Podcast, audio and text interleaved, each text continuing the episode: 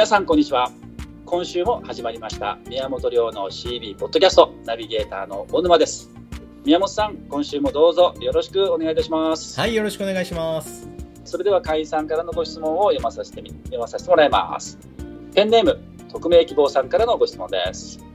初めて質問させていただきます。ありがとうございます。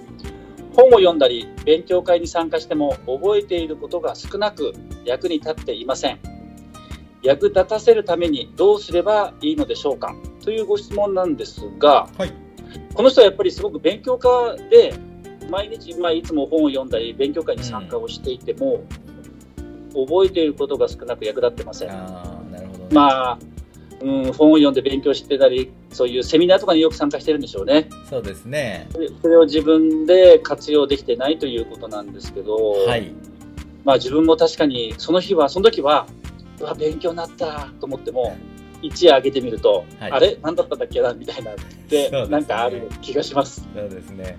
あのー、これぜひ聞きたいですね。これはね、えっ、ー、と、はい、まあ、すごく勉強されて、まあ、皆さんこう勉強し始めると必ずここにはこの問題にはぶつかる問題じゃないかなと思ってはご質問聞いてたんですけど、はい、僕自身もそうだったんですけどね、はい、あのイメージです。あのイメージまず頭に描いてください。何かっていうとね、はい、あの、馬車は馬車。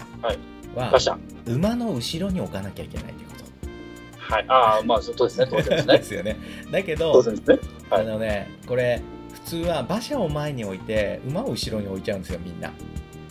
これどういうどういう意味ですか？どういうことかというとですね、うん、勉強することが目的になっちゃってるってことなんです。あは例えば本を読むことが目的になっちゃってるってことなんです、はい、セミナーに行くとこ行ってなんか盛り上がることが目的になっちゃってるってことなんですよ。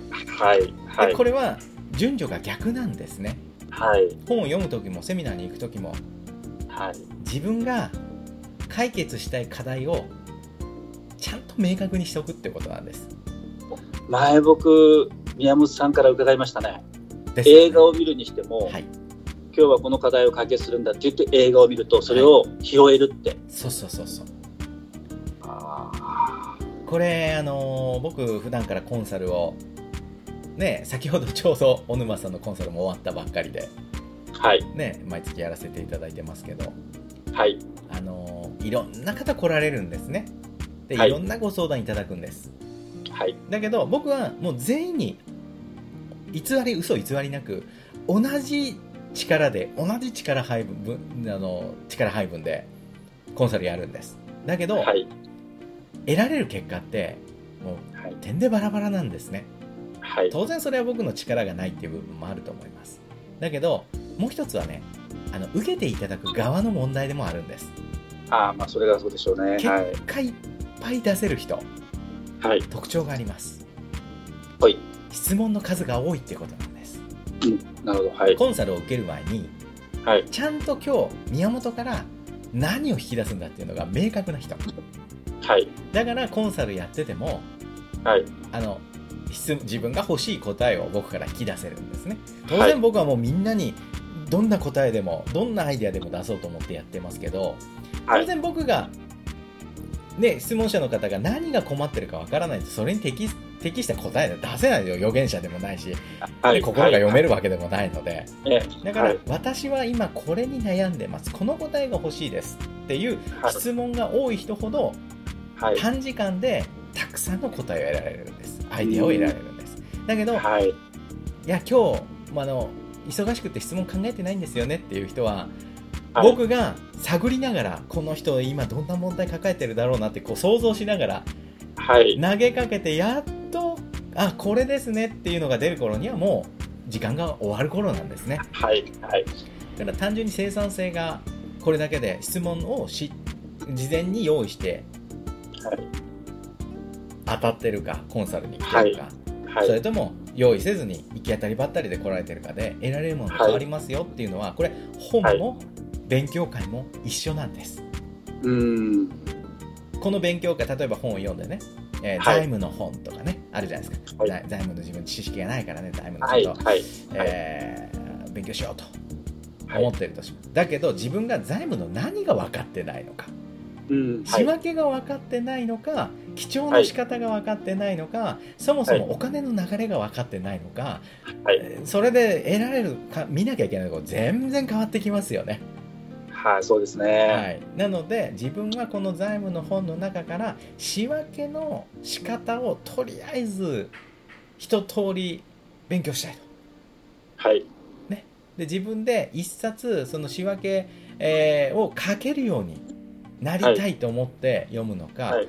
なんとなく漠然とこれ分かんないかおもうね財務のこと一切分かんないからなんとなく読んでみようかって読む本はね全く記憶に残らないんです、ああ、なるほど。はい。でこれよく小沼さんにもね来ていただくセミナーに来ていただきますけど、僕必ずセミナーの時にはい。カラーバステストっていうのをやるんですね、あ、はい。はい。色を探しましょうっていう、はい。目を閉じてねはいこ。の会場の中に緑のものをちょっと想像で上げてみてくださいどこにありましたっけ、はいみたいなのねはい。なかなか見つけられないんですよそうですね。はい。ところが目を開けて緑のものを探してって言った瞬間にもはいういろんなところに緑のものがあるってことに気づくわけですすねね。はい。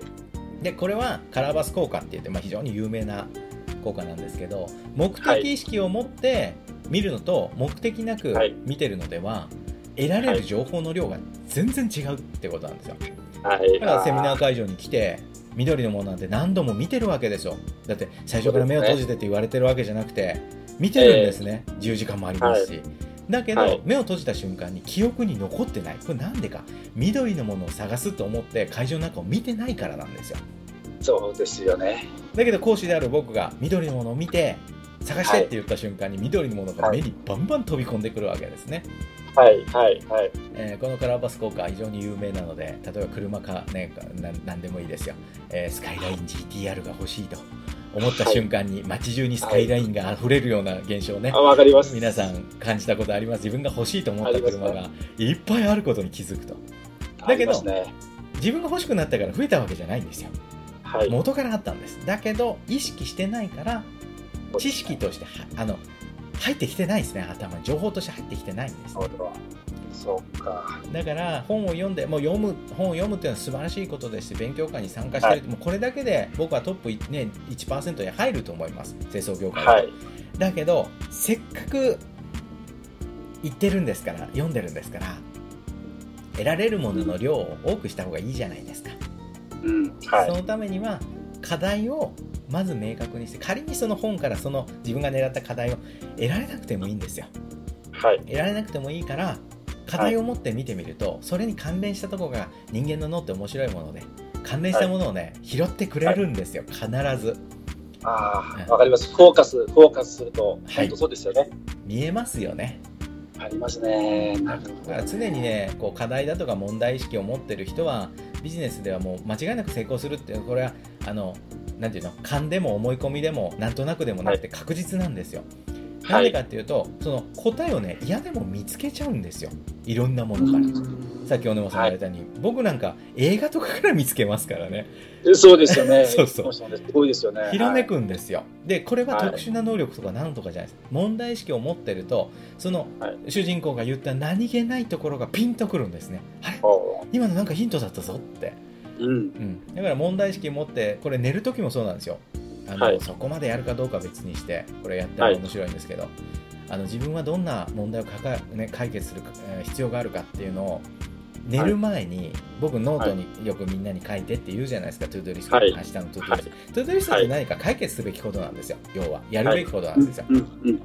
でそれを書いて夜寝るでしょ。夢の中でね、解決策見れるんです。本当なんですよこれ。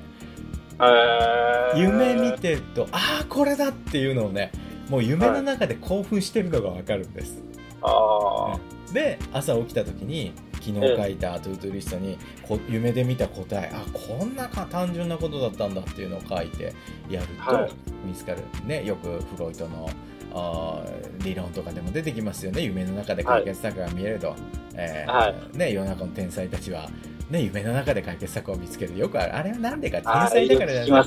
天才だからじゃないんですよあれ。問題意識が普通の人以上にもう常にその問題の解決だけ考えてるからもたらされてるだけなんですよね、ひらめきが。なるほど、そういうことですか。なので、課題を知らないうちに学ぶっていうのは、あの興味のない知識の詰め込みでしかないので、はい、学校とかでもそうでしょ。